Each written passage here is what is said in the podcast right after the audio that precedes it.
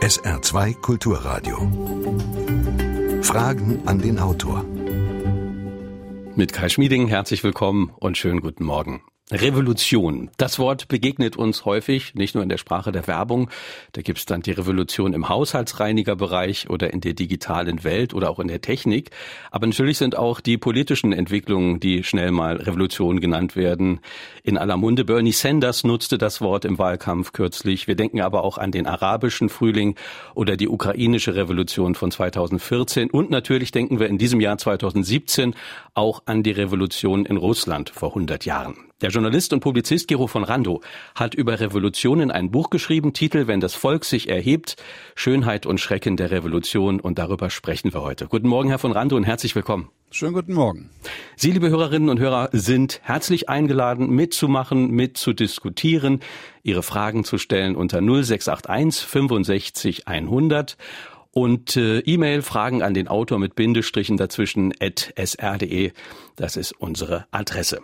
Herr von Rando, von Revolution, die in der Luft liegt, ist ja heute offenbar schnell mal die Rede. Sind die Zeiten, die wir gerade erleben, mit diesen unerwarteten politischen Umbrüchen, ich sage nur Trump oder Brexit, sind das Vorstufen von Revolution, die wir erleben? Ähm, ich glaube, das wäre ein bisschen weit hergeholt. Äh, nicht jede plötzlich, plötzliche Veränderung in der Geschichte äh, kann man Revolution nennen und auch nicht jedes bedeutende Ereignis, denn sonst äh, verliert das Wort seinen spezifischen Sinn.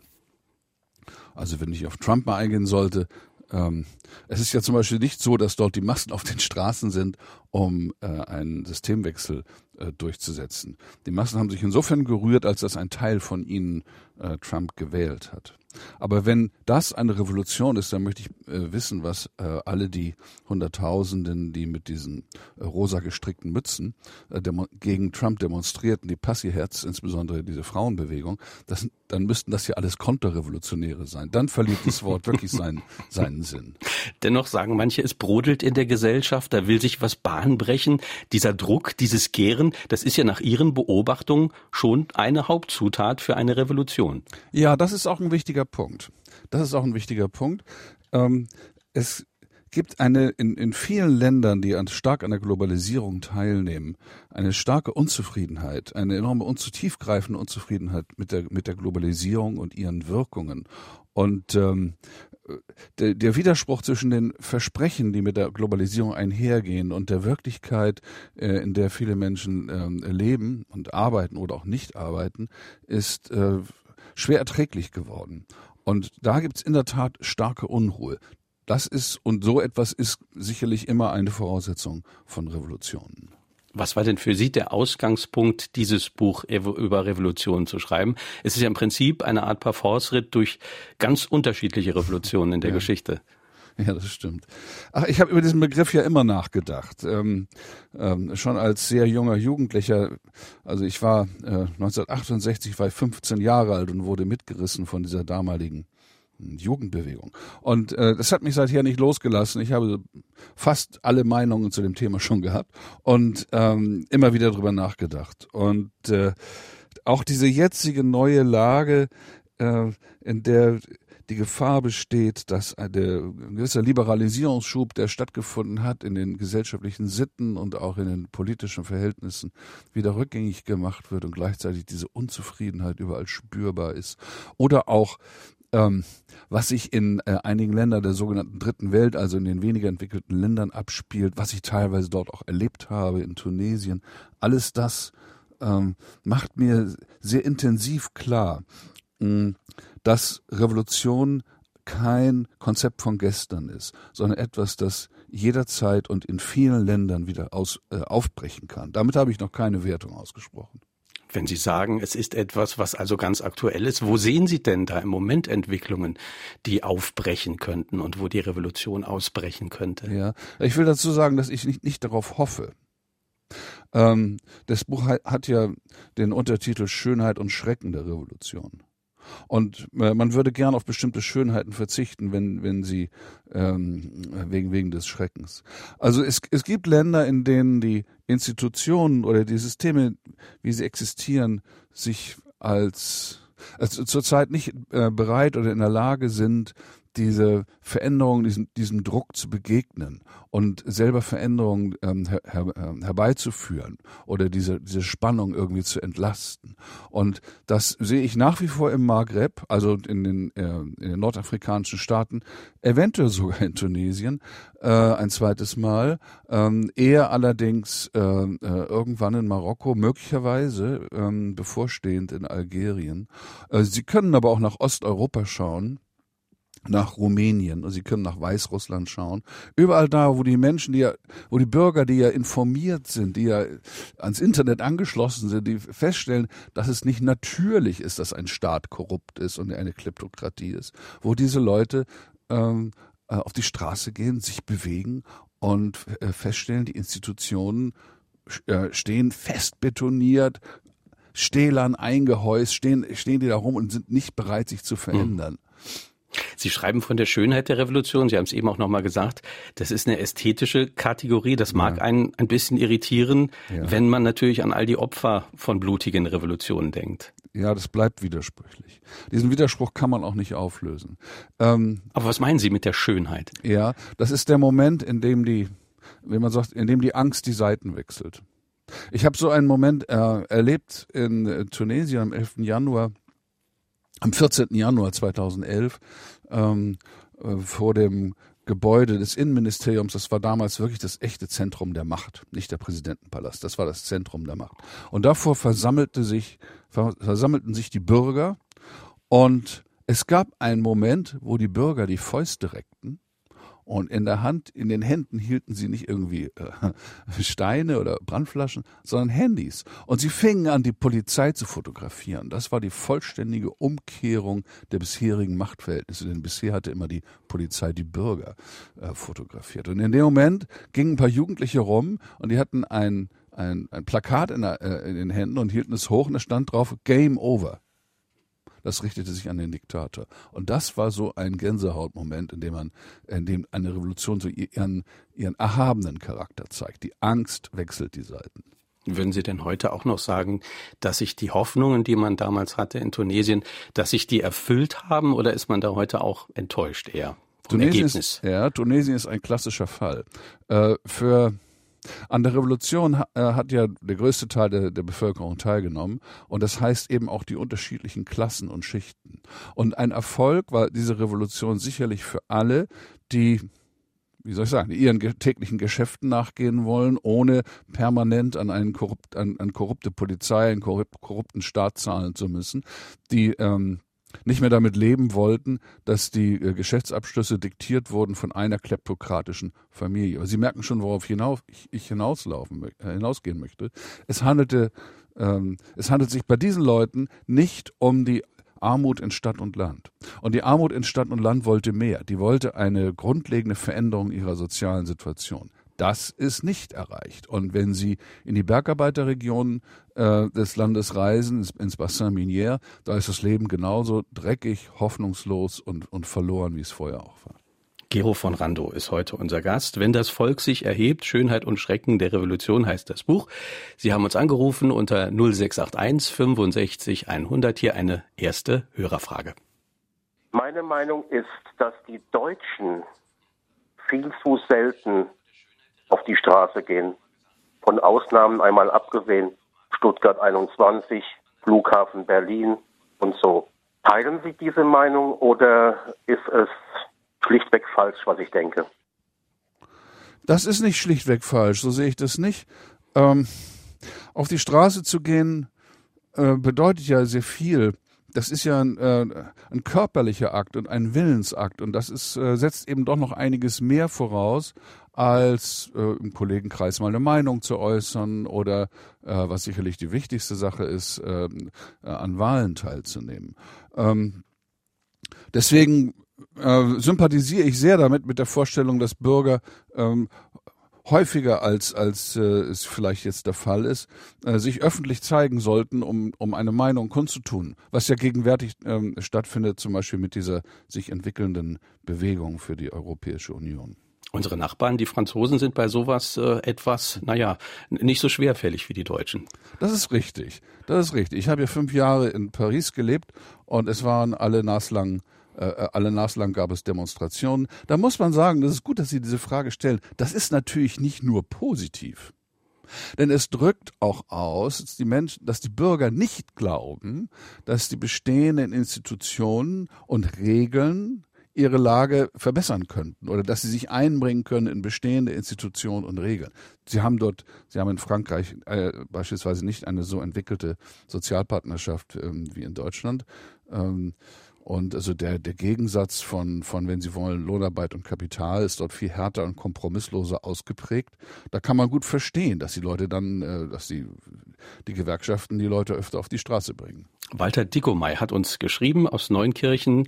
Fragen an den Autor mit Bindestrichen dazwischen. At sr.de ist die Adresse und er schreibt, Revolutionen ersetzen in aller Regel unter Blutvergießen einen Missstand durch einen anderen. Erfolgversprechendere, effektivere und somit zukunftsweisendere Maßnahmen gegen Fehlentwicklung dürften die friedlichen Aktivitäten zahlloser Organisationen wie etwa Attack, Compact oder Foodwatch sein, wo zur Bündelung der Kräfte unter anderem auch die Möglichkeiten des Internets genutzt werden. Gibt es hier rechtzeitig, das ist eine Frage, eine genügende Zahl wacher, engagierter Bürger, muss es zu einer Revolution ja gar nicht erst kommen. Sehen Sie das auch so? Ja, ganz genau so sehe ich das. Ganz genauso. Äh, Revolutionen sind, ähm, so erhaben sie sind oder sein mögen, äh, gleichzeitig auch Betriebsunfälle der Geschichte, denn sie zeigen, dass ein System zur äh, Veränderung aus in, von innen heraus nicht fähig war. Wir haben eine nächste Hörerfrage. Nach dem 17. Juni 1953 war ich überzeugt, wenn die Russen nicht mehr eingreifen, ist die DDR am Ende. Wie wird es in Russland selbst und in China weitergehen? Werden eventuelle Revolutionen friedlich verlaufen? Ja, gute Frage. Gute Frage. Das kann man nicht vorhersagen, bedauerlicherweise.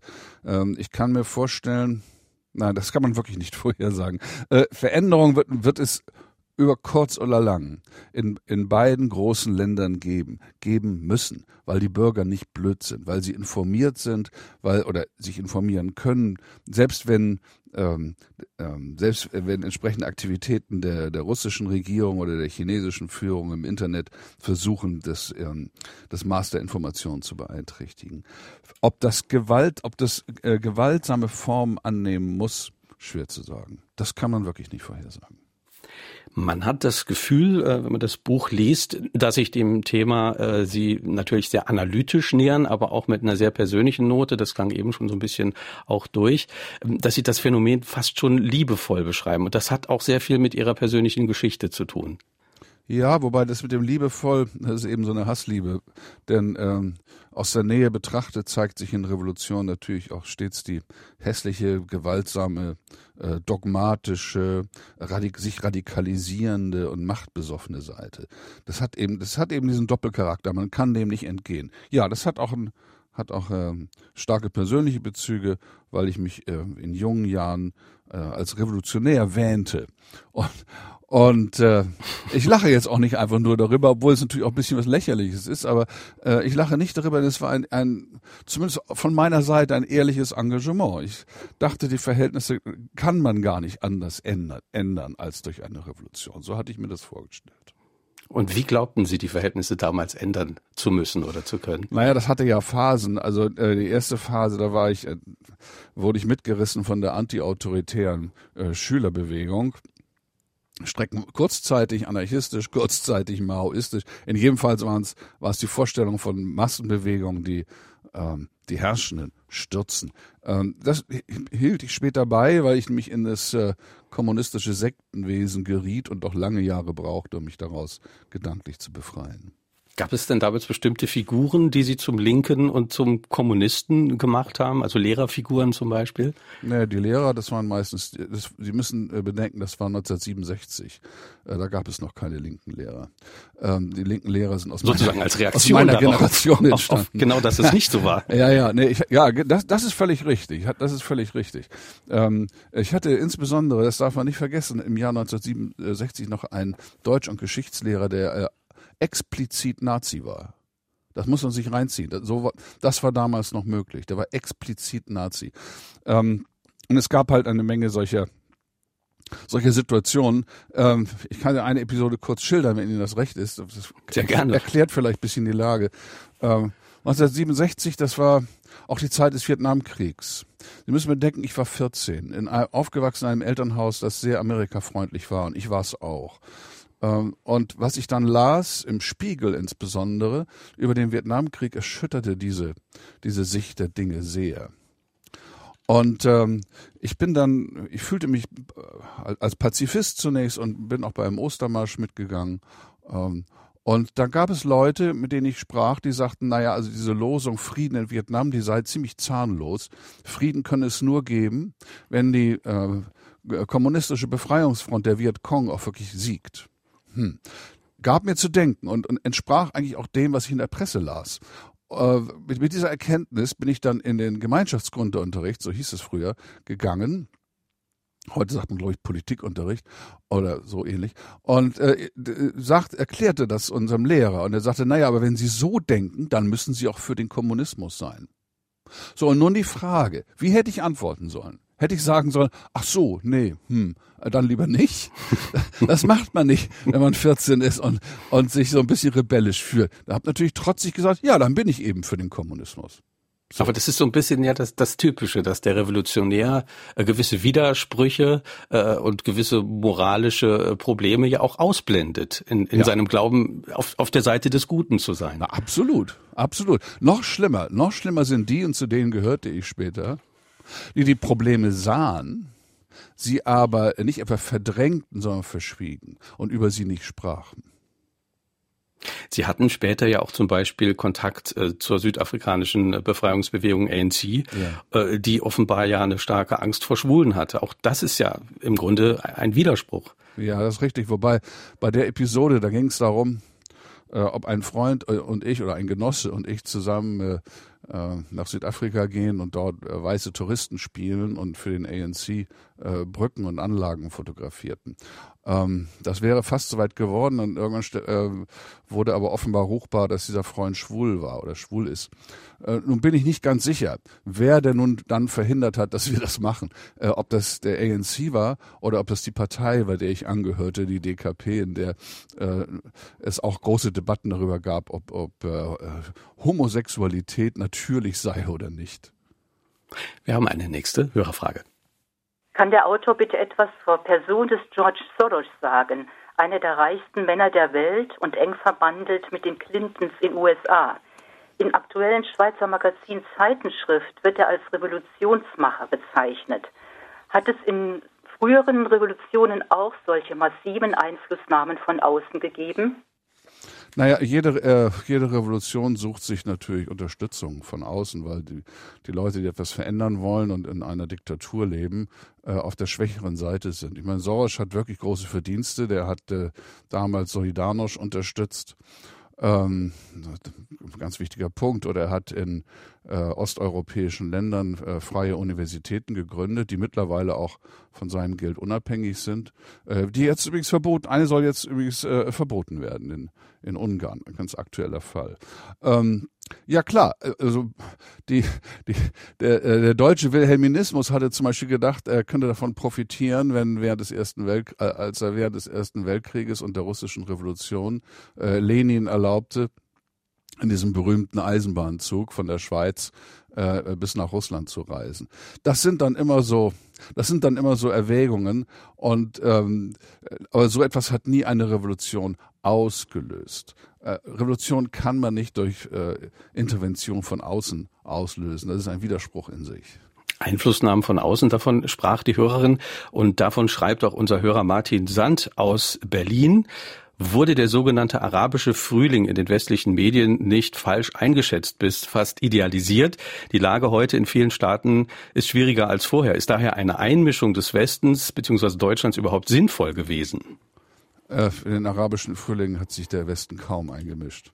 Jedenfalls nicht da, wo ich ihn miterlebt habe. Und ich habe ihn teilweise aus allernächster Nähe ähm, äh, miterlebt, insbesondere während der emblematischen Revolution in Tunesien. Da war es, da war es so, dass zunächst einmal die in Tunesien äh, bedeutendste westliche Macht, nämlich Frankreich, auf der Seite ähm, des Diktators stand. Man darf nicht vergessen, dass dieser Ben Ali lange Zeit auch Mitglied der Sozialistischen Internationale war. Nein, also ähm, zunächst mal äh, stand der Westen eher auf der Seite der Diktatoren und der Konterrevolutionäre mit einigen wenigen Ausnahmen.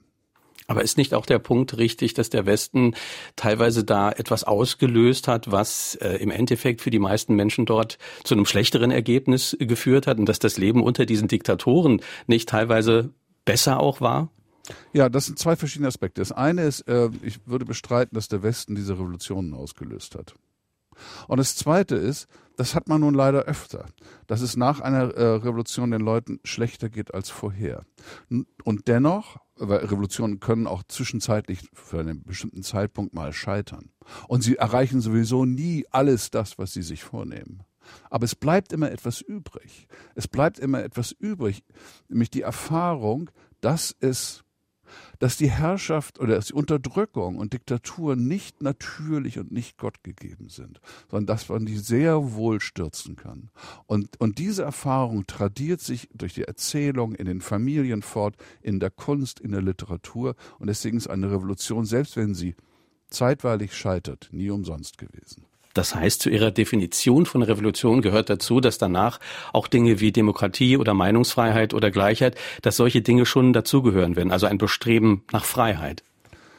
Ähm, ja, im Großen und Ganzen ja, äh, sogar, so, sogar sehr wesentlich, wobei wir äh, auch Fälle haben, äh, die Oktoberrevolution ist so einer, in der es dann nicht mehr um Freiheit ging, sondern um die Beendigung des Krieges um ähm, Landverteilung und äh, die Sicherstellung des täglichen Brots.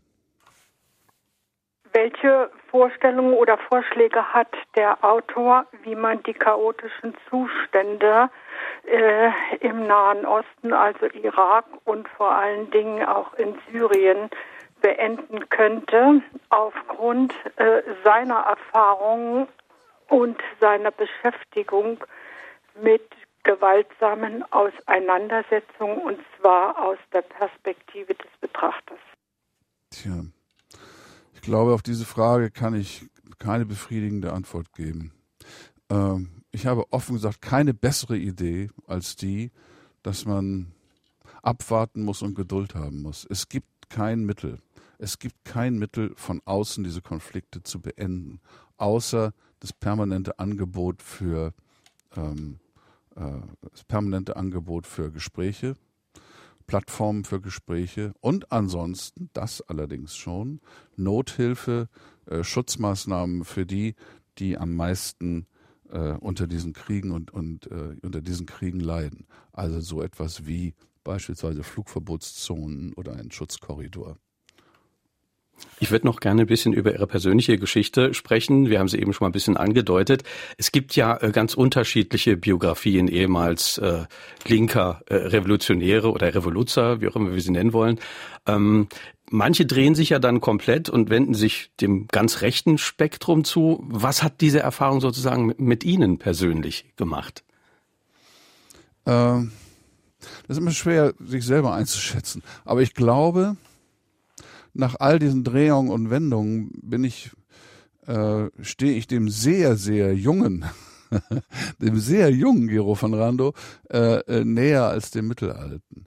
Ähm, also der, wenn man so will, ein gewisser radikalliberaler und auch antiautoritärer Impuls ist geblieben, wenngleich ich heute, äh, wie etliche der Leute, mit denen ich damals zusammen versucht habe, Politik zu machen, den Rechtsstaat und gerade den Rechtsstaat in Deutschland sehr viel höher schätze, als ich es damals getan habe. Sehr viel höher. Kann man denn eigentlich sagen, Revolutionäre, das sind immer die Jungen und die Alten, die Arrivierten, die wissen es halt besser? Oder die haben vielleicht schon resigniert? Äh, eine Mischung aus alledem. Eine Mischung. Äh, natürlich gibt es alte Revolutionäre und, und die bewundert man weil, äh, wegen ihres Starrsinns oder ihrer Durch, Durchhaltefähigkeit, je nachdem. Äh, in der Tat ist es so, dass mh, sie bei, Revolution, bei Leuten, die sich revolutionär verstehen, häufig äh, junge Leute sehen. Aus vielen Gründen. Ich zitiere im Buch einen jungen Mann, ähm, irgendwie in den 20 Jahren, Anfang 20, glaube ich, äh, Didier de la Peronie. Das ist äh, ein junger Mann gewesen, der ähm, äh, im 19. Jahrhundert, genauer gesagt 1830, an den revolutionären Erhebungen teilgenommen hat und der vor Gericht sagte, wir sind noch jung. Äh, wir haben nicht in den Vorzimmern äh, gekatzbuckelt. Wir haben noch keine Überzeugung abgeben müssen. Man kann auch anders sagen, junge Leute mussten noch nicht, haben noch nicht, standen noch nicht vor der, nicht immer wieder vor der, ähm, vor dem Zwang, Kompromisse einschließen zu müssen, äh, Kompromisse schließen zu müssen. Sie mussten noch nicht viel taktieren. Sie haben noch nicht erlebt, äh, was, wie es ist, wenn die Ideale auf die Realität schlagen und prallen. Und das ist eine Erfahrung, die macht nicht unbedingt nur reifer, sie macht vielleicht auch unempfindlicher. Also, es kommt auch noch was anderes hinzu es ist physisch unglaublich aufreibend, äh, sich als revolutionär verstehen und so handeln zu wollen. Das können junge Leute besser als alte. Ich hatte heute Morgen ähm, gerade in den Nachrichten gehört, dass in Israel nun auch Regierungsgegner und halt nicht für Befürworter von, von der Netanyahu-Regierung, dass sie auf die Straße gegen die Siedlungspolitik der Israelis im palästinensischen äh, Raum demonstrieren. Und das hätte ich die Frage, ob der Autor das auch so positiv sieht wie ich. Naja, was ich erstmal positiv sehe, ist, dass in Israel äh, deutlich mehr Meinungs- und Demonstrationsfreiheit herrscht als im übrigen arabischen Raum. Wir haben eine weitere Frage von Patricia Schumann per E-Mail bekommen. Ist es tatsächlich so, dass Revolutionen, sofern sie gelingen, am Ende, wenn überhaupt dauerhaft etwas Gutes zeitigen? Ja, das denke ich wohl. Also Oder gibt es, fragt ja. sie weiter, immer wieder die gleichen Muster und Strukturen der Machthaber, der Machterhaltung, äh, die sich dann eben dann zeigen und durchsetzen? Ja, das ist das Problem. Es ist halt beides. Aber es ist wirklich beides. Mit diesem Widerspruch muss man leben, wenn man sich mit Revolutionen beschäftigt. Nur da, so viel ist klar. Es gäbe keine europäischen Verfassungsstaaten, wenn es nicht äh, seit dem späten 17. Jahrhundert in England und, dem, äh, und im 18. Jahrhundert in Frankreich und später auch in Deutschland, in Ungarn, in Polen und anderswo immer wieder äh, äh, Revolutionen gegeben hätte. Das ist eine lange Kette von, von, Re von Aufständen, Rebellionen und Revolutionen, die letztlich mit anderen Faktoren zusammen dazu geführt haben, dass in Europa der Verfassungsstaat das Typische ist. Und eine weitere Frage haben wir von Werner Simolka aus Luxemburg. Ist in den Augen des Autors Präsident Trump ein Revolutionär? Interessante Frage. Ist das vielleicht eine Revolution von oben? Ähm, es gibt diesen Begriff der Revolution von oben. Man darf auch nicht, den hat also Bismarck geprägt und Engels und so. Man darf nur nicht vergessen, das ist eine Metapher. Eine Revolution von oben ist keine Revolution, denn sie ist von oben. Es ist einfach nur eine Metapher. Es ist eine, wenn man so will, eine Übertragung dieses Begriffs auf ein anderes Gebiet, äh, zu dem er eigentlich nicht gehört. Äh, eine Revolution ist genau, genau, wenn das Wort seinen Sinn behalten soll, ist eben genau dies, dass die Bürger, dass die Bevölkerung sich gegen Zustände wehrt, die sie nicht mehr ertragen will und die sie ein für alle Mal beenden will, und zwar unter Einsatz ihrer Körper, unter Einsatz von Gefahr, unter Einsatz gegen die herrschende Macht. Alles das äh, ist, äh, findet überhaupt nicht in Amerika statt.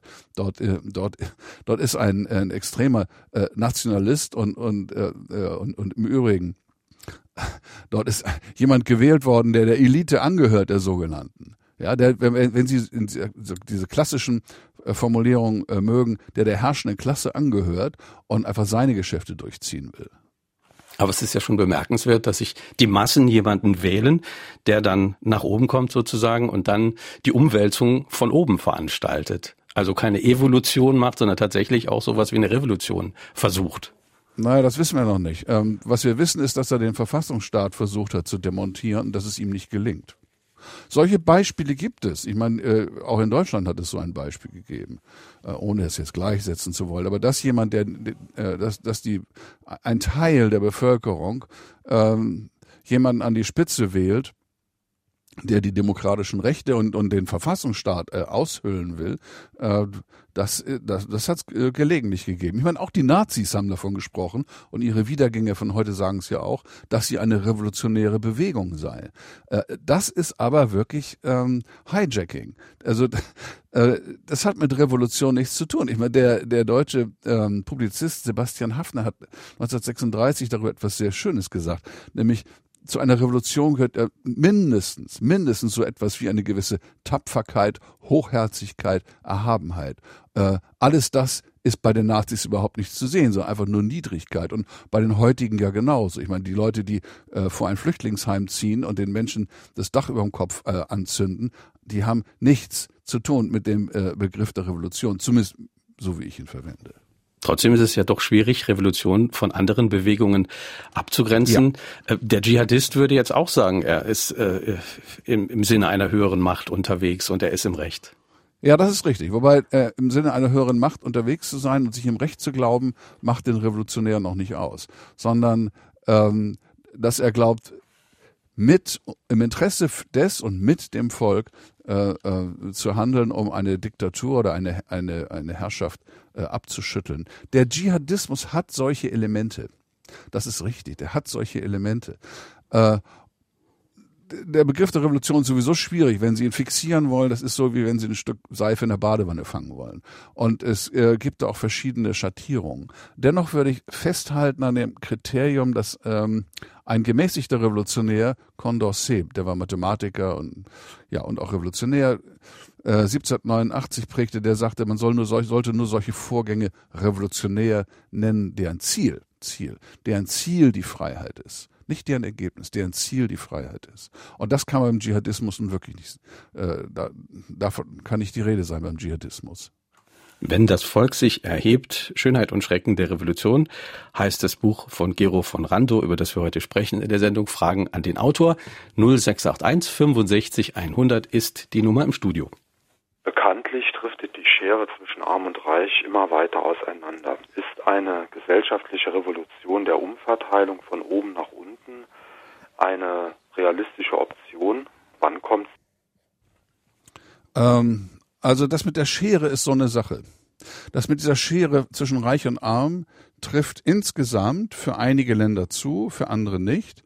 Ähm, was richtig ist, ist, dass der Unterschied zwischen denen, die ganz arm sind und denen, die ganz viel besitzen, dass der krasser wird.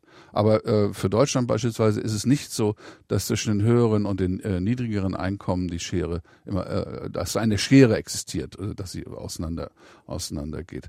Umverteilung, ja, Revolutionen haben mh, oft, eigentlich, wenn ich das recht bedenke, immer äh, auch zum Ziel, dass umverteilt wird, äh, weil eine bestimmte Form der Verteilung des, des Kompromisses zwischen den verschiedenen Klassen und, und, und Kräften einer Gesellschaft, äh, dass dieser Kompromiss, Kompromiss einfach nicht mehr tragfähig ist, aber die andere Seite nicht bereit ist, eine neue Formel, äh, einer neuen Formel zuzustimmen. Ich höre in letzter Zeit bei politischen Diskussionen aus dem Umfeld des Öfteren mal den Spruch, ja, da müssten wir Deutschen mal eine Revolution machen tragischerweise haben da äh, viele Leute unterschiedliche Ansichten, äh, äh, wie eine Re Revolution abzulaufen hat. Für leider eine Menge Leute ist die einzige Möglichkeit, rebellisch zu sein, bei den Wahlen ihr Kreuzchen bei dieser unseligen AfD zu machen. Das ist für mich eine ganz bedenkliche Entwicklung. Wie sehen Sie das? Naja, zunächst mal, äh, Revolution ist ein großes Wort und deswegen führen es äh, viele gerne im Mund herum. Also wenn man sagt, die Verhältnisse müssen sich grundsätzlich ändern, dann äh, darüber kann man diskutieren. Das heißt noch lange nicht, dass eine Revolution stattfinden muss. Ähm, und äh, dass die einzige, also dass die Stimmabgabe für die AfD, dass die etwas Rebellisches hat. Also das ist eine Vorstellung, äh, dass die, das mögen manche Leute so im Kopf haben. Aber äh, eine Partei zu wählen, die nationalistisch ist, die die äh, Globalisierung zurückdrängen will, die, die, die, der die Liberalisierung zu weit geht, äh, in der es sogar Leute gibt, die äh, den Holocaust relativieren und leugnen. Äh, ich wüsste nicht, was daran rebellisch ist. Wir Deutschen haben ja schon mal eine Revolution hinter uns, äh, zuletzt 1989. Die weist ja, wenn ich das Buch richtig verstehe, auch in Ihren Augen einige typische Zutaten einer Revolution auf, aber auch ganz und gar untypische, weil Eskalation der Gewalt ja komplett vermieden wurde. Sie wurde vermieden. Sie war, sie war möglich. Sie war möglich, von einigen auch gewollt. Und es haben sich äh, in der SED die durchgesetzt, die realistisch genug waren zu erkennen, dass ihnen keine äußere Macht mehr helfen würde.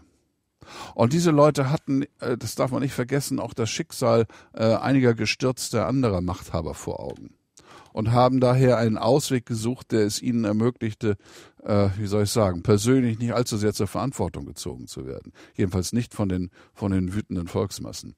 Es war in der Tat eine friedliche Revolution. Interessanterweise spricht man immer nur von einer Wende. Natürlich war es eine Wende.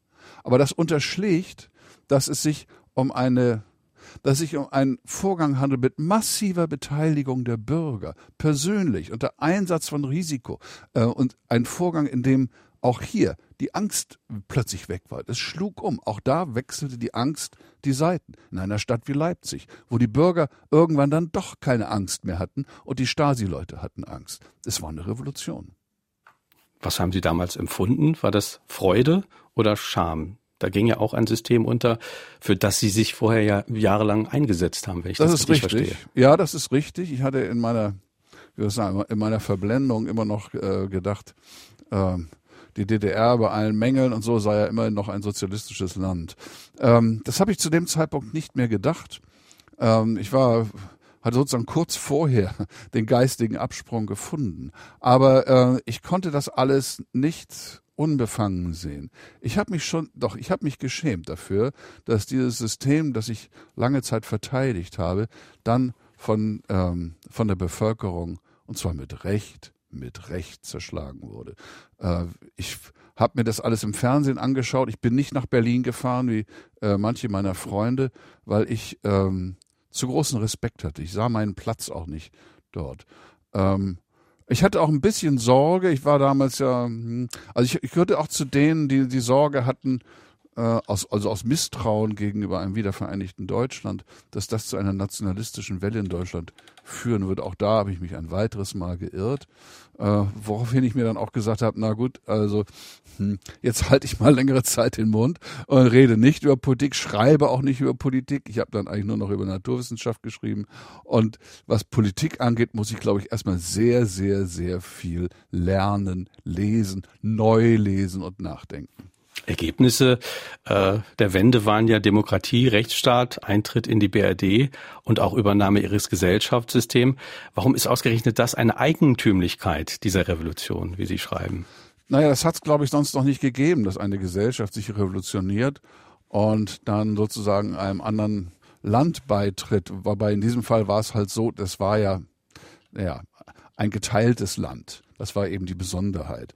Und äh, deswegen war dieser Beitritt möglich. Die Handelnden übrigens hatten eigentlich nicht an einen Beitrag, Beit oder viele der Handelnden oder der Wortführer hatten nicht an einen Beitritt gedacht, sondern eine eigenständige äh, Entwicklung der, der DDR, vielleicht auch mit einer Föder in einer Föderation mit der Bundesrepublik. Es ist dann das geworden, was das Beste für alle Seiten war, nämlich dass ähm, die ehemalige DDR Teil der Bundesrepublik Deutschland wurde und damit eines, muss man sagen, demokratischen und sozialen Rechtsstaats. Der Autor scheint trotz seines aristokratischen Namens ein großer Fan der Revolution zu sein. Nun startete die Französische Revolution 1789 mit den Parolen Freiheit, Gleichheit, Brüderlichkeit. Sie führte 1793 zur Terrorherrschaft der Jakobiner, 1799 zur Militärdiktatur Napoleons. 15 Jahre nach der deutschen Novemberrevolution kam Adolf Hitler an die Macht. Zwölf Jahre nach der russischen Oktoberrevolution hat Josef Stalin seine Gewaltherrschaft errichtet. Wären Franzosen, Deutsche und Russen nicht auf evolutionärem Wege weitergekommen, mit weitaus geringeren Opfern? Tja, das ist eine gute Frage. Äh, jetzt unabhängig davon, wie ich heiße. Äh, das ist eine sehr gute Frage. Es ist halt nur nicht so, dass sich vor einer Revolution oder in irgendeiner Situation Leute hinsetzen, die dann die Drahtzieher der Geschichte sind und dann entscheiden, machen wir Revolution oder wählen wir einen evolutionären Weg, versuchen wir einen friedlichen Weg oder den der Gewalt. So ist es nicht. Die Geschichte spielt sich eben nicht so ab, sie wird nicht in Hinterzimmern konzipiert, beziehungsweise diejenigen, die sie konzipieren, die äh, sind die Ersten, die scheitern. Äh, es ist so geworden, wie es war. Es hat sich so abgespielt, wie sie es abgespielt hatte. Man, wenn, wenn ähm, die französische äh, Aristokratie äh, reformbereit gewesen wäre, wenn das, ähm, das bürgerliche Regime der Februarrevolution, äh, nach der Februarrevolution in Russland in der Lage gewesen wäre, äh, den Krieg zu beenden und die Not der Massen zu mildern, äh, dann wäre die Geschichte anders verlaufen. Aber das ist eben hypothetische Geschichtsschreibung. Das sind nur Gedankenspiele. Aber auch das Beispiel Stalinismus, es, es, gibt die Schätzung, die Zahl seiner Todesopfer sei eher im acht- als im siebenstelligen Bereich. Ja, ja. Und während der chinesischen Taiping-Revolution kamen, glaube ich, 20 Millionen Menschen ums Leben. So ist es. Und auch später ging da die blutige Revolutionsgeschichte weiter. Kann man bei all diesem Leid überhaupt dem Konzept Revolution noch irgendwas Positives abgewinnen? Äh, ja, es muss ja nicht immer so sein. Es muss nicht immer so sein. Und ähm, die, wie gesagt, man ist der äh, typischerweise äh, werden Völker zu Revolutionen gezwungen. Und es, es kann aber auch äh, à la longue insgesamt zu einem äh, guten Ergebnis führen, wie äh, die äh, Revolutionen in, in Europa insgesamt, insgesamt zeigen. Aber wie gesagt, ich bin da nicht geschichtsfatalistisch, äh, aber es ist nicht so, dass man sich die Dinge aussuchen kann. Die Geschichte verläuft so, wie sie verläuft. Und man kann nur in jedem einzelnen Moment versuchen, ihr den bestmöglichen Ausgang zu geben oder sagen wir mal so, äh, was vielleicht das Wichtigste in der Politik ist, in jedem Moment versuchen, das Schlimmste zu verhüten. Sie haben auch ein Psychogramm von Revolutionären erstellt in dem Buch. Ich glaube, Danton taucht da als ein ja. Beispiel auf. Was machen Sie zum Beispiel an dieser Person für Eigenschaften des Revolutionärs fest? Ja, äh, das ist gut. Äh, ich, äh, ich kenne einen Schauspieler persönlich, der den Danton sehr überzeugend dargestellt hat. Das ist Gérard Depardieu. Und äh, Danton war Aristokrat und Rebell zugleich. Er wollte immer alles, er wollte immer alles genießen, immer alle Frauen, immer alles essen, immer alles trinken und alle Freiheit und er hat immer nur im Moment gelebt. Ähm, ist, da, ist dafür auch über Leichen gegangen. Ähm, also er ist nicht, die, nicht einfach nur eine Lichtgestalt. Und doch hat er in einem bestimmten Moment erkannt, dass die Revolution über sich hinausschoss und im Terror endete. Äh, dem wollte er ein Ende bereiten. Das gelang ihm natürlich nicht. Das ist Danton. Ich stelle in dem Buch ziemlich viele äh, Revolutionäre und Revolutionärinnen vor und versuche auf diese Weise mich diesem Phänomen ein bisschen zu nähern, nämlich die einzelnen Personen schildere. Einige, die ich nur aus der Literatur kenne und einige, die ich äh, persönlich kennengelernt habe. Dennoch gibt es ja bestimmte Muster, die die Biografien von Revolutionären, äh, Revolutionären offenbar auszeichnen. Ja, unbedingt. Ja, es beginnt meistens, nicht immer, aber meistens mit dem äh, mit der Erfahrung der totalen Ohnmacht, der Ohnmacht gegenüber dem Unrecht. Und ähm, das ist ein sehr edles Motiv, kann natürlich auch dazu führen, dass die äh, psychologische Schlussfolgerung, wenn man das so nennen will, äh, lautet, da die Ohnmacht mich in diese Situation gebracht hat, brauche ich Macht. Und Revolutionäre wollen wirkmächtig werden oder mächtig werden und können der Macht als Droge verfallen. Sie schreiben an einer Stelle, es posieren ja nicht zufällig junge Männer als Kämpfer des schwarzen Blocks. Sie bestätigen sich, erleben lustvoll ihre Macht über andere und verhalten sich insofern nicht anders als Nazischläger oder Dschihadisten. Ja, das ist eine harte Stelle in dem Buch, die mir auch schon einigen Unmut eingetragen hat, aber zu der ich wirklich stehe. Ich stelle auch eine ganze Menge Frauen vor, bei, der, bei denen das nicht ganz so ausgeprägt ist. Aber es gibt eben in der äh, Evolution äh, der Männlichkeit diesen diesen Aspekt der Machtausübung und der Gewalt über andere, Gewalt gegen andere und über andere. Und das lässt sich als revolutionär vortrefflich ausleben. Wir sind ja hier an der französischen Grenze und natürlich fällt einem da die Urmutter aller Revolutionen ein in Frankreich. Und nun kann man ja wohl feststellen, dass danach, nach dieser Revolution, die Uhren wieder zurückgedreht wurden in Frankreich. Und die Frage an den Autor, der ja auch fünf Jahre in Paris gelebt hat, wie beurteilt er die heutige Situation in Frankreich? Was ist überhaupt von diesem revolutionären Elan übrig geblieben? Ja, sehr schöne Frage. Ja, in der Tat ist es die Modellrevolution, weil sie so ziemlich alle Aspekte äh, aller Revolutionen enthält und das sehr ausgeprägt und, und sichtbar und dramatisch. Es ist viel übrig geblieben. Es ist viel, äh, ich meine, äh, nicht nur, dass die äh, Losung der Revolution Freiheit, Gleichheit, Brüderlichkeit äh, über jedem Rathaus prangt. Übrigens stand daneben früher auch immer noch oder Tod und das wurde dann ausge, äh, später ausgelöscht. Äh, nicht nur, dass es über jedem Rathaus prangt, sondern dass die, das Konzept der Menschenrechte, der unver, unveräußerlichen universellen Menschenrechte erstmals dort so, naja, und mit der amerikanischen Revolution natürlich auch, sollte man nicht vergessen, so formuliert wurde, das ist bis heute gültig. Und davon ist sehr, sehr viel übrig geblieben. Äh, auch die Vorstellung, dass es ein Parlament geben muss, dass es keine unbeschränkte Macht von irgendwem geben darf äh, und so weiter und so fort. Ähm, natürlich gibt's immer Rückschläge die Geschichte ist ein, äh, die Geschichte lässt sich auch schreiben als eine Kette von Rückschlägen, wenn man das machen möchte. Es ist eben immer beides. Im heutigen Frankreich ähm, berufen sich sehr viele immer noch auf die französische Revolution aus sehr, sehr unterschiedlichen Motiven. Die aktuelle Situation, das ist was anderes. Ich fürchte, das ist ein Thema für eine eigene Sendung. Wenn das Volk sich erhebt, Schönheit und Schrecken der Revolution heißt das Buch von Gero von Rando, über das wir heute sprechen. 0681 65 100 ist die Nummer im Studio. Ja, wir erleben die Globalisierung heute, die alles durcheinander wirbelt und wir haben neue Medien, wir haben Internet, wir haben Vernetzung. Sind diese neuen Medien, die uns alle nicht nur zu Empfängern machen, sondern auch zu Sendern, Beschleuniger vielleicht für künftige Revolutionen? Davon bin ich überzeugt für künftige Revolutionen oder für, auch für andere ähm, äh, demokratische Fortschritte. Man liest ja heutzutage sehr viel, dass das ähm, Internet benutzt wird von, äh, von Diktaturen und Autokraten in ihrem Interesse. Und das ist natürlich auch richtig. Oder dass sich dort ähm, bestimmte Vorstellungen wie an der Blase äh, entwickeln können, äh, reaktionäre, konterrevolutionäre Vorstellungen. Das ist alles wahr. Äh, trotzdem darf man nicht vergessen, wer schaltet das Netz denn ab, wenn es kritisch wird? Das sind immer Diktatoren, es sind immer Autokraten. Wo ist der Zugang zum Netz extrem beschränkt? Das ist in Diktaturen, das ist in Autokratien.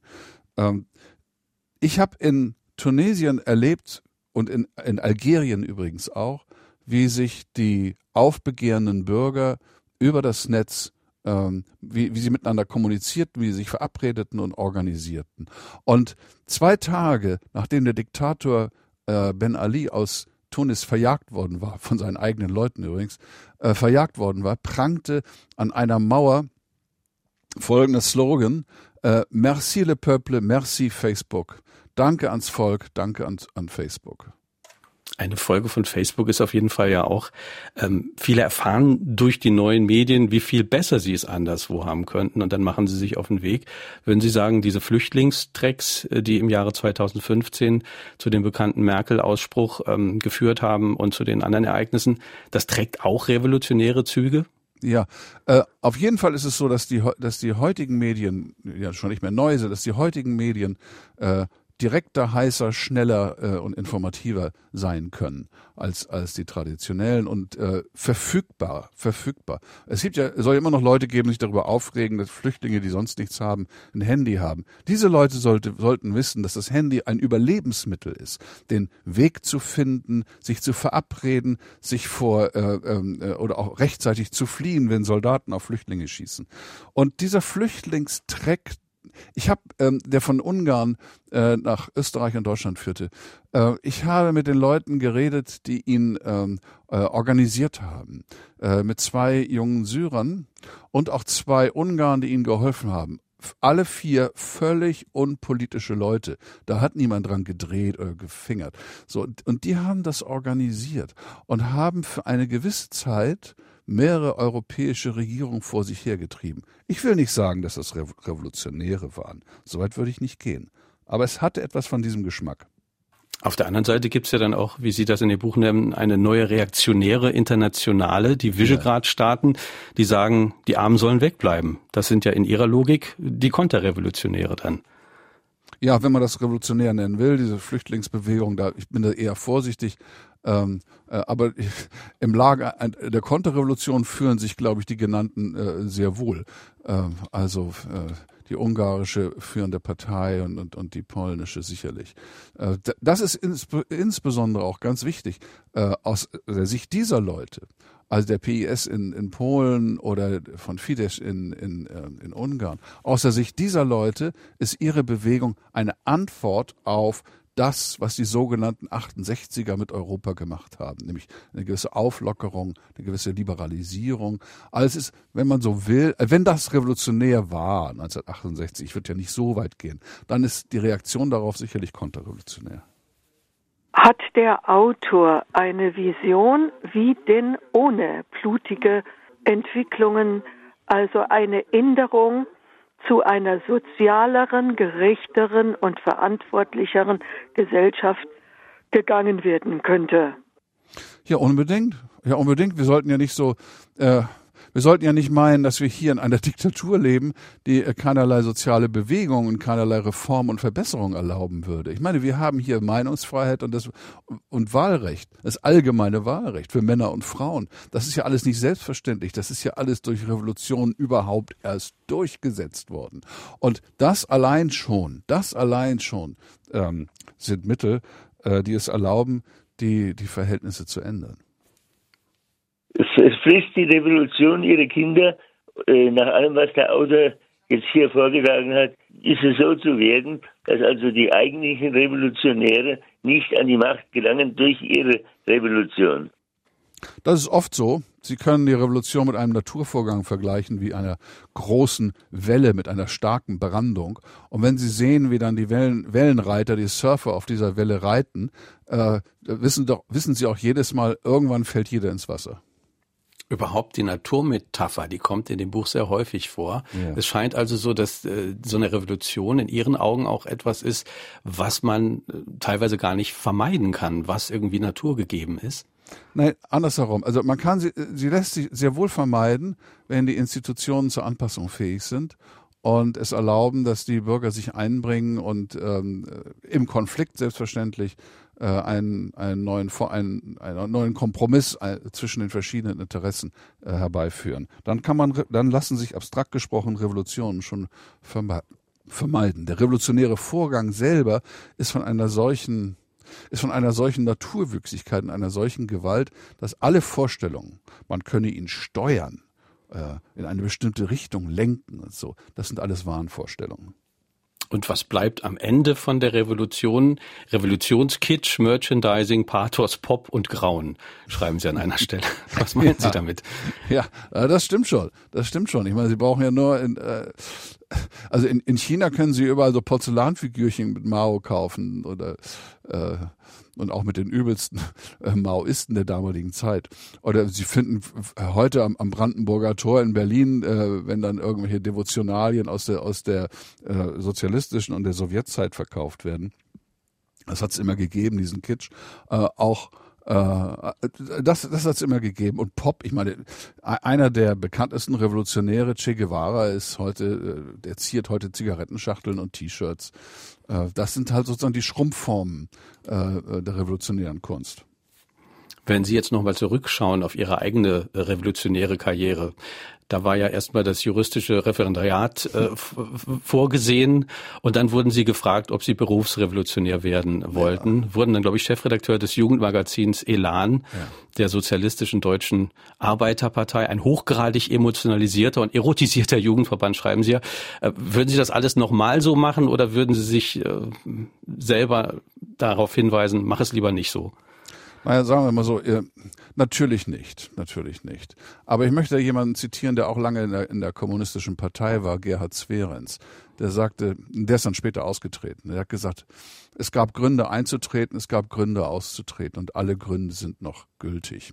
Ich würde es nicht ganz so sehen, äh, insbesondere darf man nicht allzu lange in solchen Vereinen bleiben und ich war halt zu lange drin. Ähm, insofern, nee, ich möchte nicht alles in Wohlgefallen auflösen. Ich bin da doch sehr selbstkritisch. Ich hätte gerne von Ihnen gewusst, was Sie von der Revolution in ehemalige Jugoslawien, von der Tito äh, denken und halten und leider Gottes von denen Zerfall von diesem wunderbaren Land, weil ich dort groß geworden bin. Ja, über, über Tito gibt es einige Passagen in dem Buch. Es ist kürzlich eine großartige Biografie erschienen, außerdem von, äh, von Tito, äh, der nun wirklich ein, der wirklich als Freiheitskämpfer, Antifaschist und als anständiger Revolutionär begann und dann doch nach relativ kurzer Zeit äh, das Schicksal vieler Revolutionäre teilte, nämlich zu einem Potentaten und Despoten wurde. Im letzten Kapitel widmen Sie sich der Lenin-Mumie und äh, die beständige Arbeit an ihrem Erhalt. Die beschreiben Sie sehr schöner Satz, das Kapital konserviert seine Gegner. Vielleicht zum Schluss die Frage, was meinen Sie konkret damit?